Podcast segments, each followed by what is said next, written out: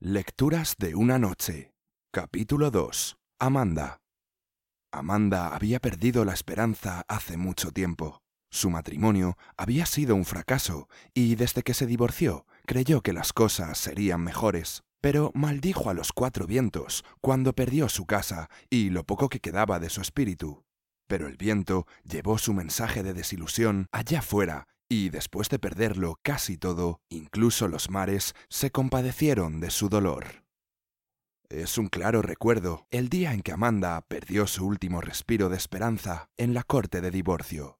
Tomó sus cosas y salió del edificio deprisa, tratando de huir de sus pensamientos y recuperar el aliento. A pocos metros del tribunal, la playa resplandecía y el mar la llamaba por su nombre con las ruidosas olas, y tras un momento de calma no perdió la oportunidad y se quitó sus zapatillas. Caminó hasta que sus pies tocaron la arena sedosa y cálida hasta en color.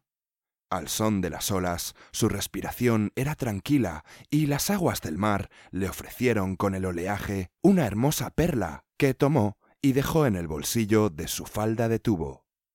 Después de varios meses, Amanda aún maldecía su separación. Por las noches lloraba y mojaba la almohada de la cama en la que soñaba cuando era pequeña. Sus padres jamás le cerraron las puertas.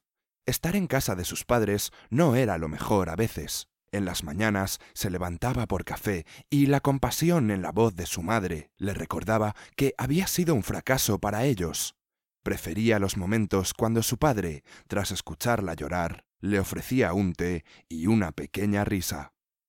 Tras recuperar parte de su vida con un nuevo trabajo, hizo una compra que no a muchos hizo feliz, pero a ella sí, una bicicleta. Amaba la libertad y el viento en su cabello que le recordaba que había algo más en sus días por lo que sonreír. Una lluviosa tarde de noviembre, al llegar del trabajo, esperaba a sus padres y, con nerviosismo, frotaba entre sus dedos el collar que había hecho con la perla que encontró en el mar hacía dos años. Al llegar sus padres, las aves silenciaron cuando les dio la noticia. Me mudo, dijo tras mirarlos con alegría. En un cercano pueblo la esperaba una pequeña casa llena de la libertad que necesitaba. La lluvia y el viento meneaban los árboles, haciéndolos bailar, bailaban como si celebrasen el siguiente paso a la felicidad.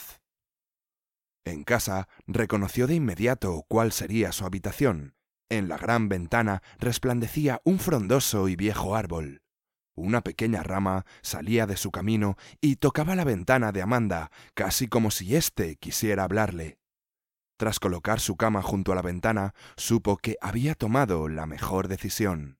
Admiraba las hojas que se movían de un lado a otro con el viento y, en días de tormenta, el sonido de la lluvia la arrullaba junto con el vaivén de las ramas.